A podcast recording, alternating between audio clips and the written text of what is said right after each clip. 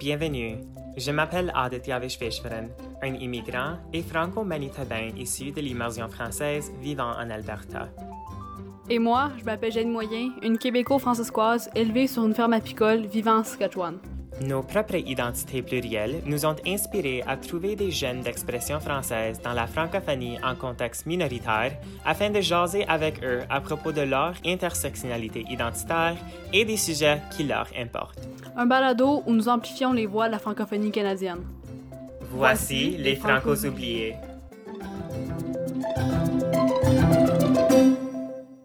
Bonjour tout le monde, bienvenue au balado Les Francos oubliés. Moi, je m'appelle Aditya Vishveshwan, un de vos co-animateurs de Edmonton en Alberta. Ah, et moi, je suis Jenny, l'autre animatrice de Saskatchewan en Saskatchewan, traité 6.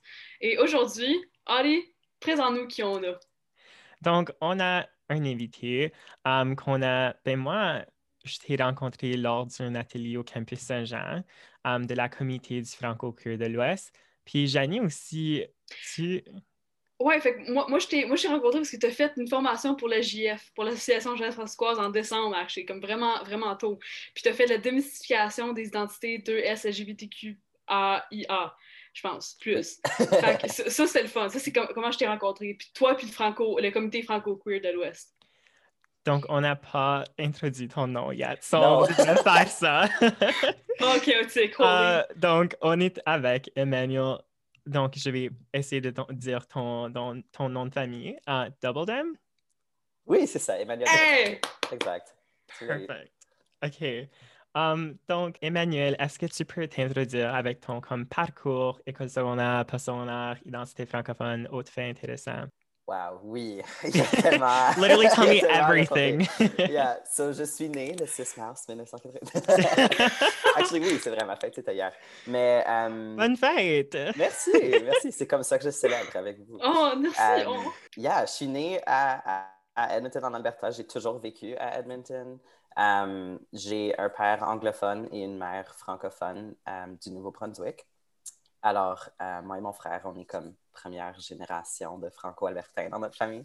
Euh, et yeah, je suis allée à une pré-maternelle francophone, une école primaire francophone, secondaire francophone. C'était toujours, toujours des écoles francophones.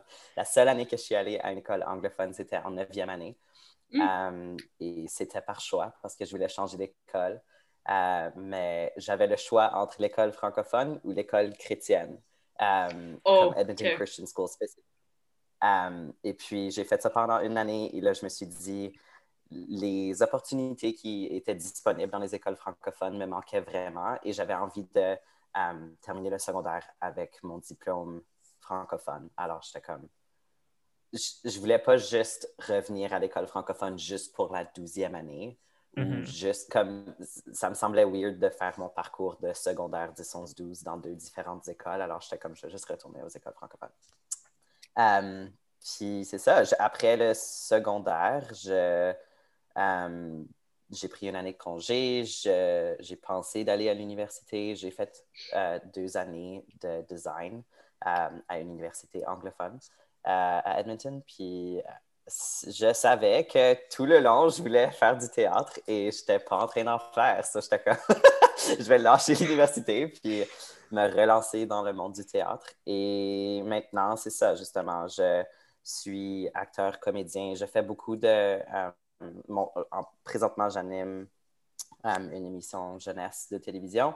Et puis, euh, dans mon temps libre, ben, j'écris des pièces de théâtre, j'écris des, euh, des, screenplays, je participe. Je suis aussi, euh, honnêtement, je ne sais pas c'est quoi le terme en français, mais un voice actor.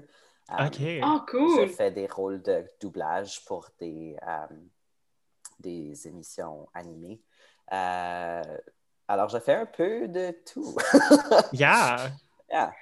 Je peux, ok, je peux juste dire que j'aime ça, entendre quelqu'un qui n'a pas un accent québécois dans des émissions doublage. Comme je sais pas qu'est-ce que ça fait, mais comme juste le fait de savoir que tu fais du voice acting avec pas un accent comme standard, ça me réchauffe le cœur. I'm just gonna say that real quick. Wow. Ben, faut avouer que les rôles de doublage que je fais en général sont en anglais. Alors, je sais pas si ça compte vraiment, mais je fais, je fais des, um, je fais des voice-overs vraiment comme. Euh, d'entreprise. ah, ok, très ouais. standard de comme. Alors, il y a du, il y a un peu de représentation, mais pas tant que ça, parce qu'il faut quand même standardiser un peu. T'es Ouais. quand même francophone. We're good. C'est ça. C'est vrai. Puis, euh, Emmanuel, tu es impliqué avec la comité franco-queer parce que c'est comme ça que je t'ai rencontré, puis c'est comme ça que Jenny t'a Mhm. rencontré. Donc, est-ce que tu peux nous parler c'est quoi cette comité, puis euh, que fait le- la comité en général? OK. Ben, moi, je suis. J'ai comme une, euh, une relation vraiment euh, intime avec le comité franco-queer. Yeah. Euh, ça a commencé, le comité en tant que tel a commencé, euh, ça faisait partie de Francophonie Jeunesse de l'Alberta quand ça a été comme fondé, entre guillemets. Et euh, c'était en 2015 que, à l'Assemblée générale annuelle de Francophonie Jeunesse, euh, euh, un des jeunes, une personne qui participait, a fait la demande que FJA offre plus d'appui aux jeunes queer dans les écoles francophones en Alberta parce que dans ce temps-là, il y, a- il y avait zéro ressources en français par des francophones de l'Ouest qui existaient en Alberta et qui étaient disponibles aux écoles. Et puis, c'était en particulier pour appuyer les jeunes qui voulaient former des alliances allosexuelles, hétérosexuelles, des GSAs. Mhm. Euh, et puis, donc, Francophonie Jeunesse a pris ça vraiment au sérieux. Et dans les prochaines deux, trois années après ça, FJA a créé la ressource qui s'appelait Mon AAH, c'est mon genre. Et c'était un livret euh, d'informations en français pour, comme spécifique à l'Alberta pour appuyer les élèves qui voulaient créer des AAH dans leurs écoles. Et euh, avec ça, ils ont commencé à offrir des ateliers de démystification dans les écoles pour les élèves et pour les enseignants. Et puis, euh, FJA s'est rendu compte vraiment rapidement que la demande était plus grande que juste les écoles. Toute la communauté francophone, en général, voulait accès à des ressources, mais le mandat de FJA était limité aux jeunes de 15 à Mhm. 25 ans. Mhm. Euh, oui, 20 15 à Je pense que- connais je pense que Je pense que c'est ça le raison. mandat, ouais. Ouais, Ouais, c'est ça, c'est dans les 15 ans. âges. Euh, alors, c'était, c'était, plus- c'était difficile pour eux de justifier d'utiliser leurs fonds euh, et leurs subventions pour offrir ces ateliers à des organismes ou des groupes qui ne représentaient aucunement ce mandat-là. Donc, euh, quelques années plus tard, à un autre AGA, quelqu'un a fait la demande que euh, le groupe qui était mon AAH, qui est devenu plus le comité franco-queer, euh, s'incorpore en tant qu'entité euh, séparée de FJA Mhm. par, je pense que c'était par 2022 ou quelque chose, 2021. Euh, et puis, moi, je suis arrivée au comité franco-queer. J'ai fait mon coming out en tant que personne trans en 2016, en comme juillet 2016. Euh, alors, le projet Mon AAH existait déjà. Euh, et moi, je me suis joint un peu à ça juin 2017, je pense. Euh, et c'était la première activité à laquelle j'ai participé, c'était quand le comité franco-queer ont euh, marché dans la parade de fierté à Edmonton. Et c'était la première Mm. fois qu'il y avait un groupe francophone dans la parade qui était là pour être francophone. Euh, alors, c'était vraiment spécial. Euh, et puis, c'est là que j'ai commencé à m'impliquer et je... ils n'ont pas pu se débarrasser de moi. Euh, je me suis vraiment lancée à plein, plein gaz. Ça me tenait vraiment à cœur parce que je savais que mon parcours scolaire aurait, été différent si j'avais eu accès à ces ressources-là quand j'étais à l'école. Alors, c'était important pour moi de non seulement fournir ces ressources-là, mais aussi de. Être une représentation pour Mhm. les élèves qui peuvent peut-être se retrouver dans mon parcours. Et puis, euh, en- je me suis joint un peu euh, au, au comité qui organisait un peu l'incorporation de- du comité franco-queer en tant que tel. Et puis, en janvier 2019, on s'est incorporé. Euh, alors, ça fait maintenant à peu près deux ans que le comité existe seul euh, en tant qu'entité individuelle. Et depuis notre incorporation, on a eu euh, des conférences euh, pluriprovincial avec l'aide de FGA. on a offert des ateliers partout dans le pays. On est allé de on est allé jusqu'à Vancouver. Euh, on, est, on, a fait en ligne, bien sûr. Euh, Terre-Neuve et Labrador aussi. Comme Janie l'a dit, on a fait des ateliers pour l'Association Jeunesse française.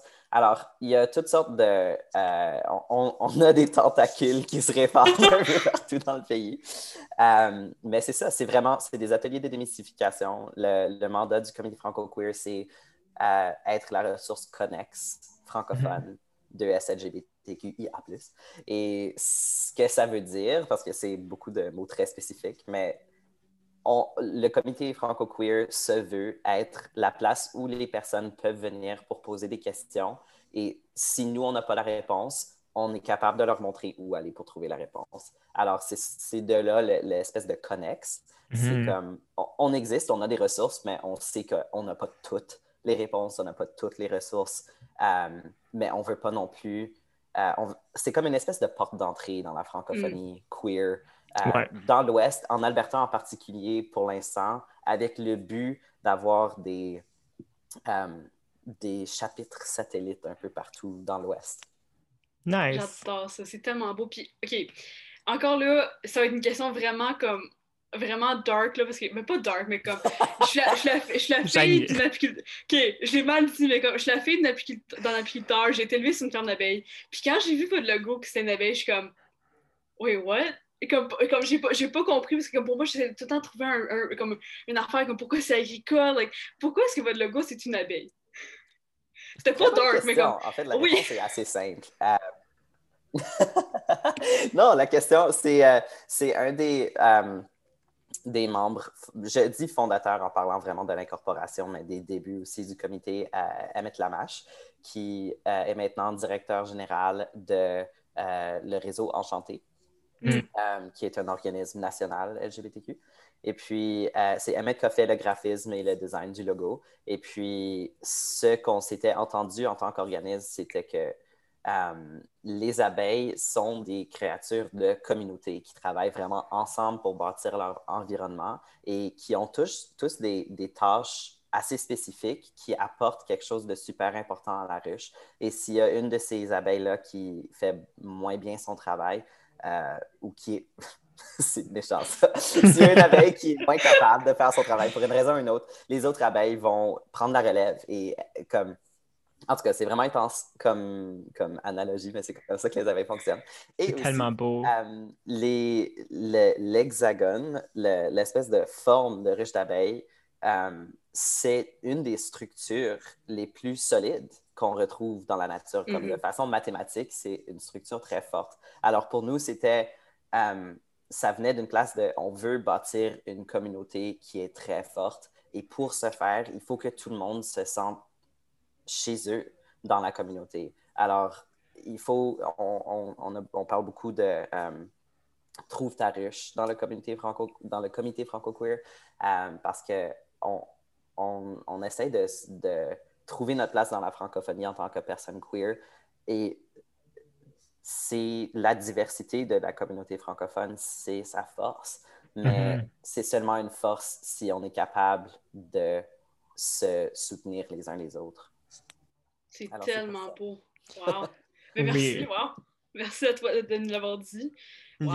ça m'amène à notre prochaine question parce que tu as dit que tu as fait ton coming out en 2016, si je ne me trompe pas.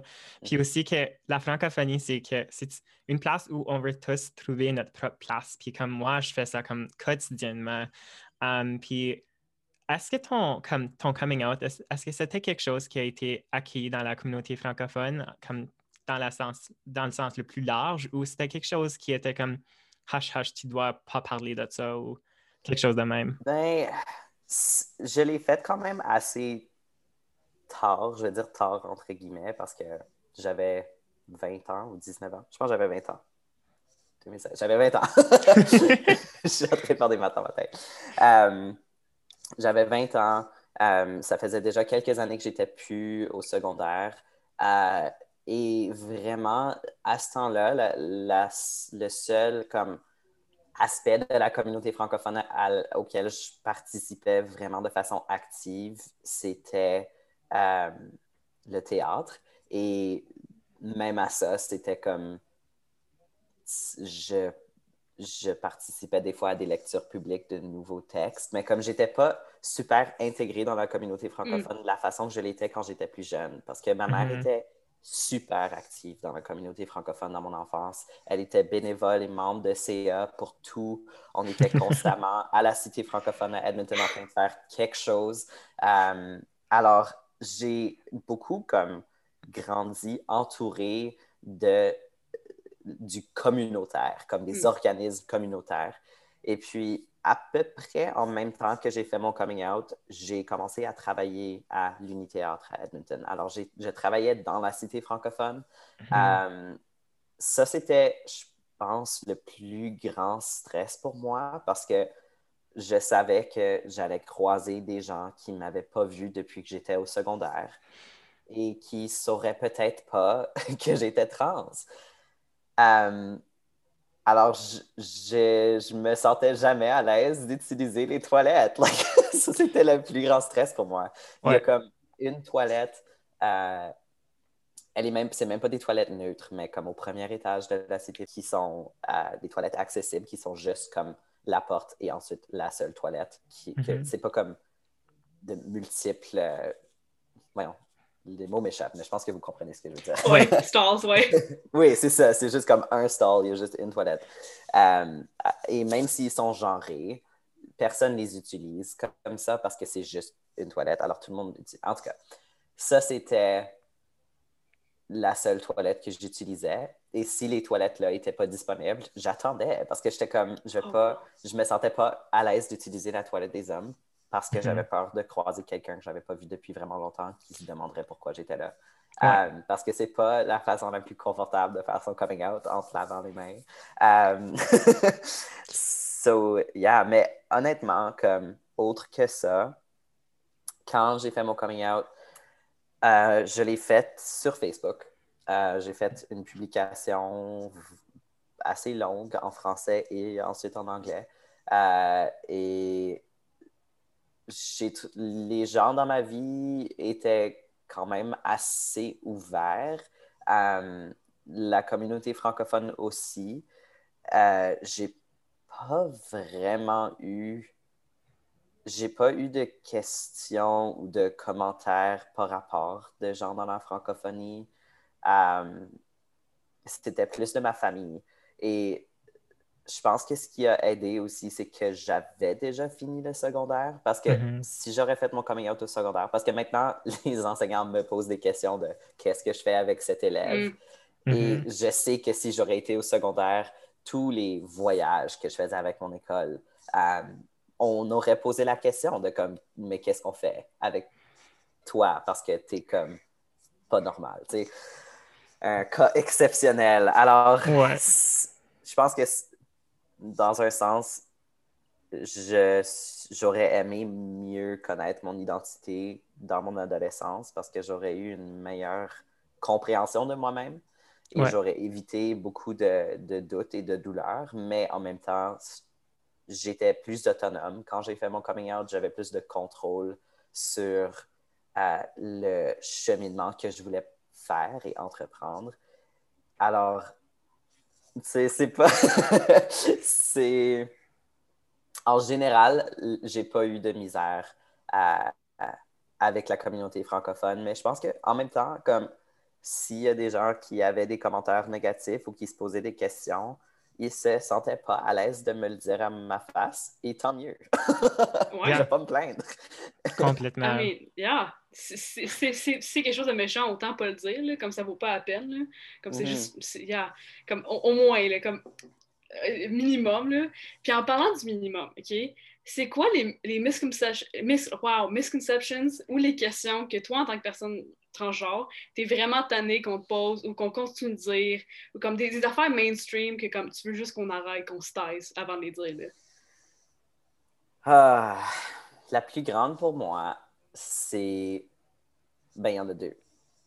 Il y en a un qui me touche vraiment directement, alors je vais faire celle-là après parce que c'est comme. Puis la deuxième, c'est les sports, les athlètes trans. La Hmm. conversation finit plus de on ne peut pas laisser les femmes trans compétitionner avec les femmes cisgenres parce que elles sont plus grandes, elles sont plus fortes, elles ont Mm. une masse musculaire et des os différents et blablabla. La raison que cette conversation me frustre, c'est parce que la biologie humaine est tellement vaste et diverse que déjà de catégoriser les sports hommes et femmes, Mhm. Les personnes intersexes sont où là-dedans? Les personnes trans sont où là-dedans? C'est comme, je comprends que, en général, si on veut généraliser, les femmes, en moyenne, sont plus petites que les hommes et moins fortes que les hommes. Là, on parle vraiment de sexe biologique. Donc, les femelles, en général, sont, moins, sont plus petites et moins fortes que les mâles. Mais, cependant, ça, c'est en moyenne. Mais là, il y a tellement de personnes qui, euh, leur sexe biologique, comme il y a beaucoup, beaucoup d'athlètes qui sont intersexes, justement parce que leur sexe biologique est euh, ambigu ou comporte des aspects des deux sexes, Mhm. qui fait en sorte que déjà là, leur corps biologique en tant qu'athlète ne représente pas homme ou femme. Et il y a beaucoup d'athlètes intersexes qui s'identifient en tant que femmes qui se sont fait enlever leur médaille parce Oh. que leur taux d'hormones était plus, comme leur taux de testostérone était trop élevé. Mais c'est naturel dans leur corps. En tout cas, alors ça, ça me frustre. Yeah. Euh, je ne suis pas athlète, alors je n'ai pas la solution. Je ne suis pas biologiste. Mais je trouve ça vraiment dommage que dans le nom de rendre ça équitable pour la majorité, on piétine tellement sur les droits et la joie de la minorité. Parce qu'on Mhm. s'entend qu'être athlète, ça peut tellement être un truc de communauté et de joie et d'euphorie et euh, un travail d'équipe et de communauté. Comme, c'est tellement, comme pour moi, c'est les arts, mais pour, pour des athlètes, c'est le sport. Et Ouais. Mhm. de leur voir se faire enlever ça ou vraiment limiter, je trouve ça vraiment dommage. C'est vraiment, vraiment dommage. Ça, c'est numéro un que j'aimerais qu'on arrête.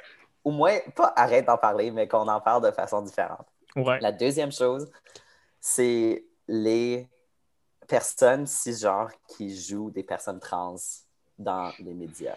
Oh des films ou des séries télévisées. Le montant de personnes cis qui jouent des personnes trans.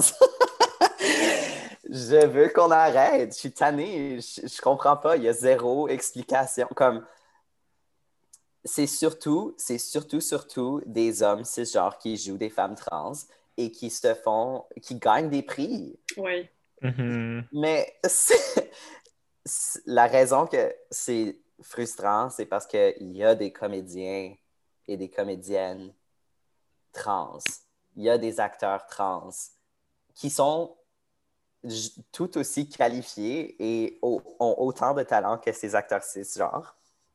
Et ça enlève la chance à ces acteurs-là de partager leur voix et Mhm. d'a- d'utiliser la plateforme qui est offerte par être dans un film ou une série télévisée pour parler justement des, des enjeux de la communauté trans.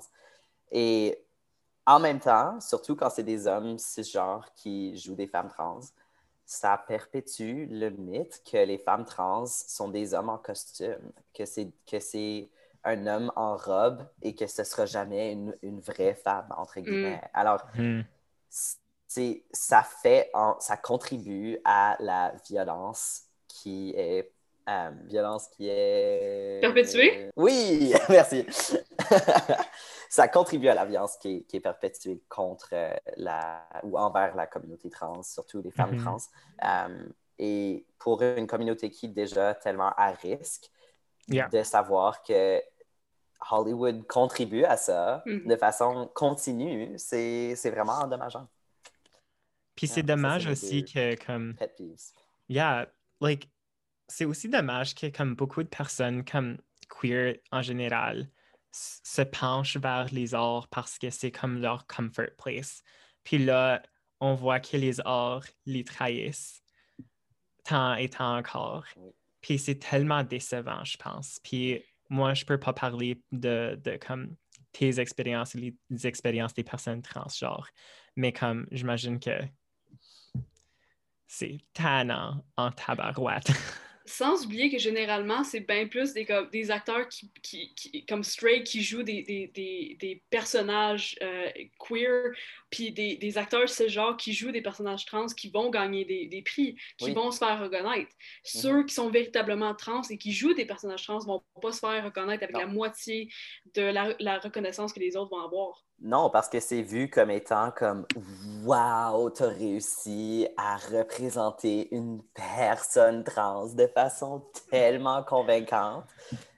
Comme si c'était un costume, comme si c'était comme Ouais, ça, ça m'énerve. Et oui, comme je l'ai vécu moi aussi. Quand j'ai fait mon coming out, j'étais déjà comédien professionnel. J'étais déjà impliqué dans la communauté théâtrale et c'était un gros dilemme que j'ai eu parce que j'étais comme, si je fais mon coming out maintenant, je ne, je ne vais pas vouloir jouer des rôles de femme, mais mm-hmm. I don't pass. So, les gens vont pas me mettre dans des rôles d'hommes.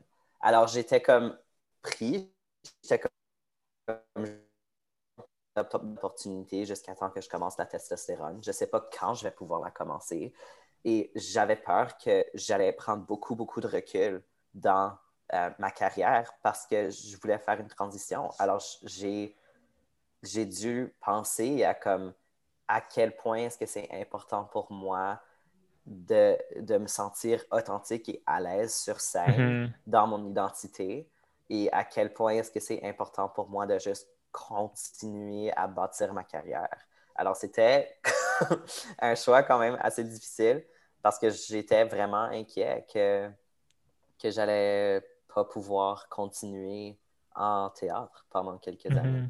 Et j'ai eu justement, comme après que j'ai fait mon coming out, j'ai participé à une pièce de théâtre. Je ne vais pas mentionner le nom, mais euh, j'ai participé à une pièce de théâtre qui se voulait être euh, comme inclusive et diverse et comme gender bend. Euh, et c'était une pièce de Shakespeare. Et puis, j'ai dit à la metteur en scène quand j'ai auditionné, j'ai dit je suis trans, euh, je suis pas out à tout le monde, mais puisque ça ici c'est une pièce de théâtre qui fait du comme qui joue avec le genre, mm-hmm. euh, je pense que ça serait une bonne opportunité. Comme c'est parfait pour moi en ce moment parce que j'ai pas besoin, comme je peux jouer des rôles d'homme sans avoir besoin de faire un coming out à tout le monde. Mm-hmm. Et puis, elle était comme, oui, cool, merci de me l'avoir partagé. Puis là, il y avait comme un rôle en particulier. Je jouais plein de petits rôles d'extra. Puis il y avait un rôle en particulier qui était comme.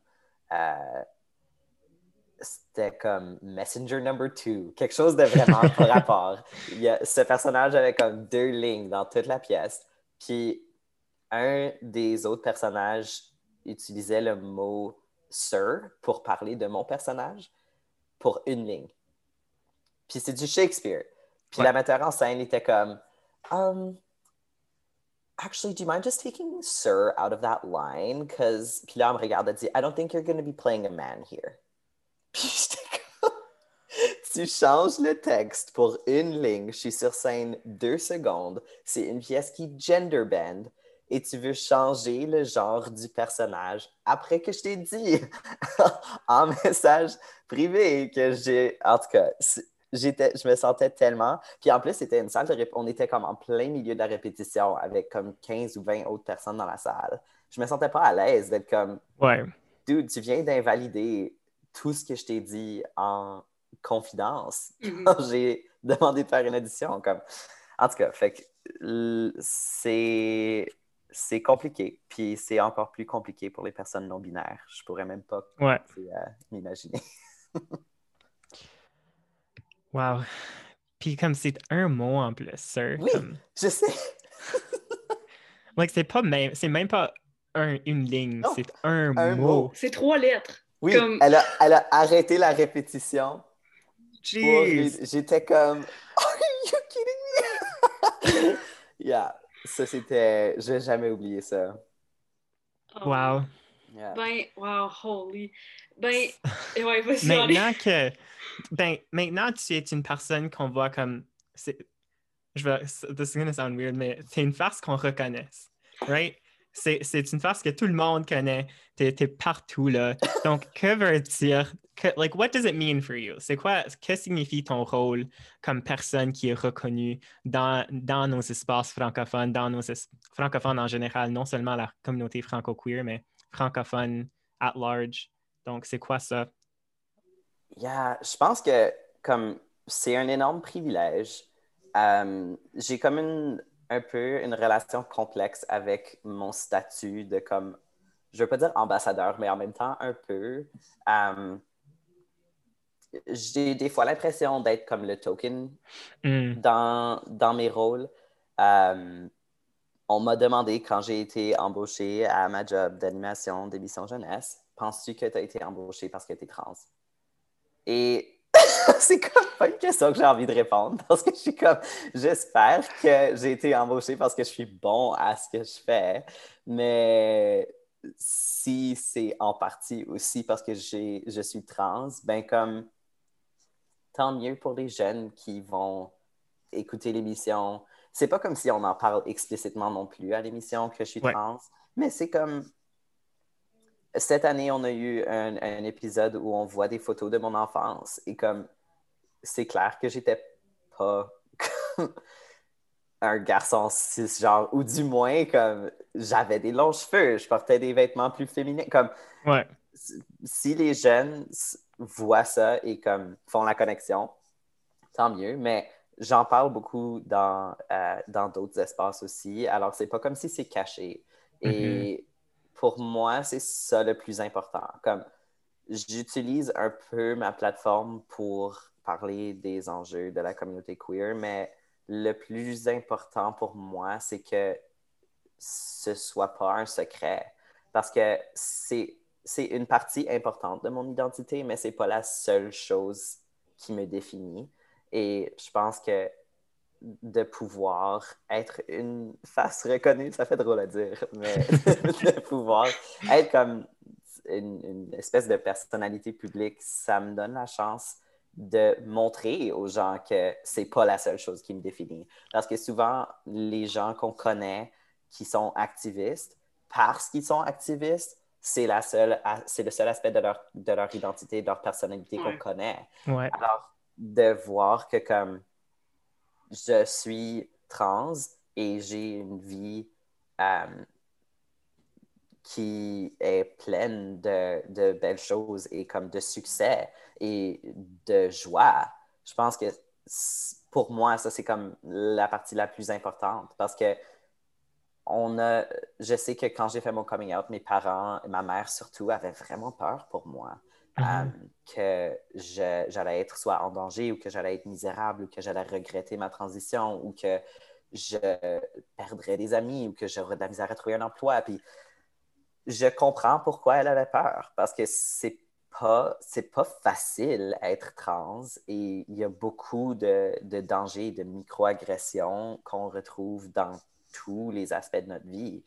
Mais en même temps, c'est pas la fin du monde. Et souvent, la transition va nous apporter à une place où on est beaucoup plus heureux et plus confiant. Et ça, ça a été le cas pour moi, c'est le cas pour beaucoup, beaucoup de personnes.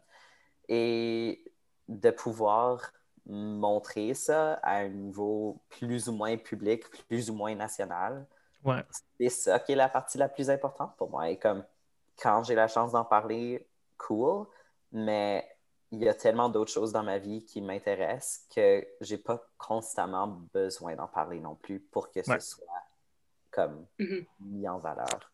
Ouais. T'es pas juste trans, t'es une personne complète, tu sais. C'est ça. Ouais, ouais. Mm-hmm. C'est super cool. Merci beaucoup, Emmanuel, d'être venu aujourd'hui. Merci de nous avoir partagé ça. Merci d'avoir aussi comme partagé comme aussi vulnérable. Vulnérablement. Merci. Merci, there we go. Euh, merci d'être venu dans notre espace. Merci d'avoir partagé ton énergie avec nous aujourd'hui. Euh, puis à tous les franco-billets, j'espère que vous avez pu euh, comprendre des affaires, pouvoir réaliser aussi, comme, encore comme tout le monde, si ça vous rend pas inconfortable cette discussion-là, ça veut dire que vous n'avez pas compris, vous n'avez pas compris ou vous n'avez pas écouté. Waouh, j'ai répété deux fois le mot. Holy, ça vient aujourd'hui. Alors, Ali, tu sais quoi, clôture ça pour moi. Ben, on vous remercie tous d'avoir écouté notre épisode avec Emmanuel Doubledem. Puis, euh, si on veut te rejoindre, Emmanuel, comment est-ce qu'on peut le faire? Euh, bonne question. Ben, je, je suis un peu dans les médias sociaux. Euh, je suis sur Twitter et Instagram. Mon nom d'utilisateur est le même. Euh, c'est Emmanuel. C'est U-H-M-A-N-Y-E-L. Cute! J'adore ça. On va mettre ça dans la bio de l'épisode. Puis, euh, c'est ça. Merci tout le monde. Bye! Bye, vous autres.